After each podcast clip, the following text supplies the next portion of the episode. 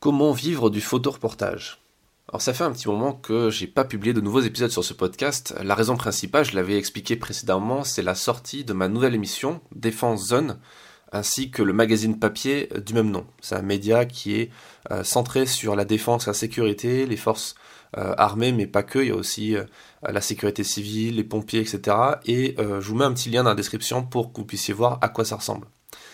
L'autre raison, c'est que j'ai également fort affaire avec le collectif DR qui compte aujourd'hui plus de 70 photoreporters et pour qui je crée en priorité du contenu. Euh, j'ai par exemple produit pour eux une nouvelle interview de photographe dans le cadre de ce podcast, mais euh, uniquement pour eux, avec le photographe Edouard Elias, et nous sommes en train de travailler sur de très gros projets au sein du collectif, notamment des projets d'édition, et on vous l'annoncera très bientôt.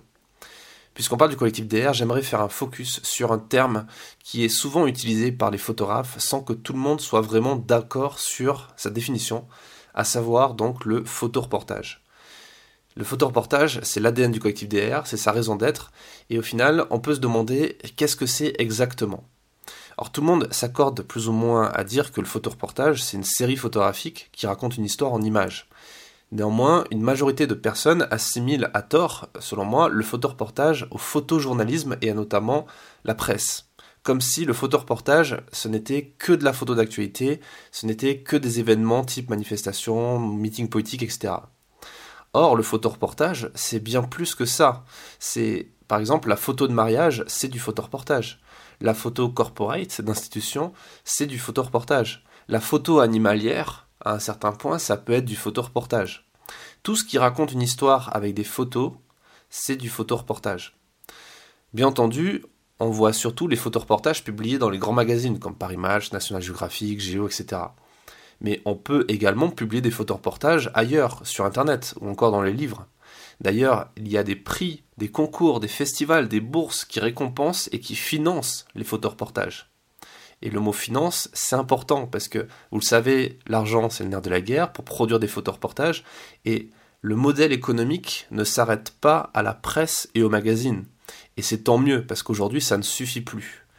Aujourd'hui, vivre exclusivement de la presse, c'est quasiment impossible quand on est photographe. En tout cas, quand on est photographe indépendant, parce qu'il n'y a plus de poste de salariés, de photographes salariés dans les rédactions. Ça n'existe quasiment plus. Il y a encore quelques rares exceptions, mais c'est presque impossible. Par contre, vivre du photoreportage, ça c'est complètement possible parce qu'il y a énormément d'opportunités qui sont très nombreuses dans l'art, l'édition, euh, l'auto-édition, Internet qui est très large. On en a déjà parlé plusieurs fois dans, les épisodes de ce podcast hein, avec Gérard Rancinan par exemple ou Frédéric Noy et bien d'autres encore. Alors c'est certes plus compliqué en apparence, de monétiser ses photos dans l'édition ou même l'auto-édition. C'est toujours plus compliqué que d'être appelé par une rédaction et qu'on nous dise ok va faire des photos de telle chose et t'es payé tant. ça c'est un peu la solution de faciliter le confort, ce qui existe au final quasiment plus. L'autre chose c'est que en plus de plus trop exister cette situation, elle n'est pas si intéressante que ça. Elle n'est pas si rémunératrice que ça et elle est bien plus aléatoire que ce qu'on imagine. Même les gens qui partent en commande pour des magazines, pour des journaux, le font pas quotidiennement, ils le font pas même toutes les semaines. Donc c'est quelque chose qui est assez précaire. Alors que de maîtriser soi-même la monétisation de ces photos, la production et la diffusion, bah, c'est bien plus euh, intéressant en termes d'argent, en termes de sécurité sur le long terme.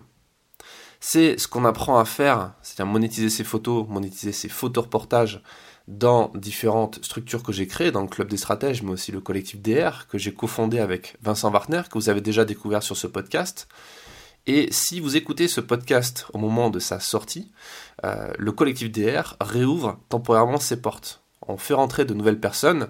Alors bien entendu, c'est pas fait pour tout le monde. Il y a des informations et des modalités qui sont dans la description de cet épisode. Euh, en tout cas, c'est fait pour vous si vous êtes photographe professionnel, que vous souhaitez développer votre activité dans le reportage, que ce soit pour la presse, mais vous avez bien compris pour d'autres choses aussi, pour l'art, l'édition, pour faire de la photo documentaire par exemple. On va s'ouvrir peu à peu aussi à la vidéo, euh, avec des formations internes qui arrivent. Donc euh, c'est fait pour vous si vous êtes motivé, si vous êtes volontaire. Volontaire, j'insiste sur ce terme-là, c'est important, pour apprendre de nouvelles méthodes de travail efficaces et si vous voulez rejoindre une communauté de gens comme vous qui sont passionnés, donc euh, voilà, si ça vous intéresse, il y a le lien en description. c'est pas fait pour tout le monde, ça a un coût parce qu'on propose beaucoup de choses, on a un accès à Pixpalace, Pixtrack, on a pas mal de choses, euh, on a pas mal de choses dans les formations également, il y a plus il y a plus je crois de 90 heures de formation en interne, donc tout ça bien sûr ça a un coût, mais vous pouvez candidater, il y a un formulaire euh, en description, donc euh, n'hésitez pas à lire tout ça, à nous dire ce que vous en pensez, et si vous partagez nos valeurs, ben, vous êtes les bienvenus, si vous êtes passionné par le photoreportage, on a hâte de découvrir votre univers et de travailler avec vous. Je vous donne rendez-vous dans un prochain épisode et je vous dis à très vite.